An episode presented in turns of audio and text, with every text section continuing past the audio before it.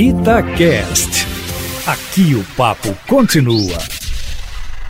A CPI, que tem sido o pavor do governo desde que começou, continua nessa semana com a tomada de depoimentos com destaque aí para o ex-secretário de comunicação de Bolsonaro, Fábio Weingarten, que acusou o ex-ministro da Saúde, Eduardo Pazuello, de responsável e incompetente na condução do combate ao coronavírus, e da representante da Pfizer aqui, quinta-feira, que deverá explicar por que o Brasil não comprou em agosto do ano passado 70 milhões de doses da vacina, que, aliás, começa a ser distribuída hoje no país, com pouco mais de um milhão de doses, o que teria certamente evitado tantas mortes, porque além de Eustáquio, está claro que só a vacina pode controlar a pandemia desse vírus, não havendo remédio precoce, kit Covid ou coisa parecida, capaz de evitar ataques viróticos. Amanhã deve depor o almirante Barra Torres, presidente da Anvisa, cuja oitiva deverá estar focada nos motivos pelos quais a Agência de Vigilância Sanitária não libera a vacina Sputnik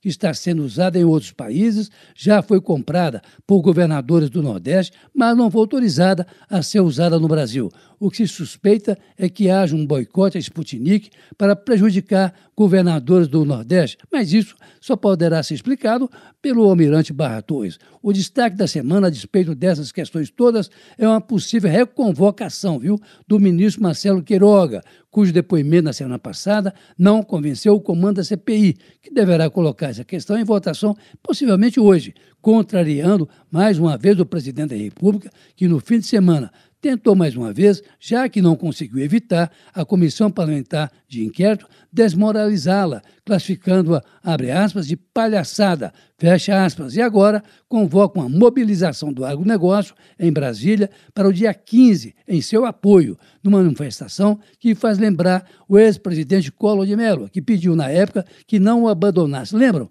E recebeu nas ruas uma repulsa que acabou com o mandato dele. É evidente que isso aí foi uma outra época em que as condições políticas, àquela altura, já eram desfavoráveis para o então presidente, hoje senador por Alagoas. A boa notícia, vale repetir, é o início hoje de distribuição da vacina da Pfizer, mais de um milhão de doses para os estados, no momento em que o país chega a 15 milhões de infectados pelo coronavírus, com mais de 400 mil mortes, e os infectologistas já preveem a chegada de uma terceira onda da pandemia, muito mais letal pelas várias mutações do vírus. Enfim, esse aí é o panorama da semana que se inicia hoje, Aline e Eustáquio. Carlos Lindenberg,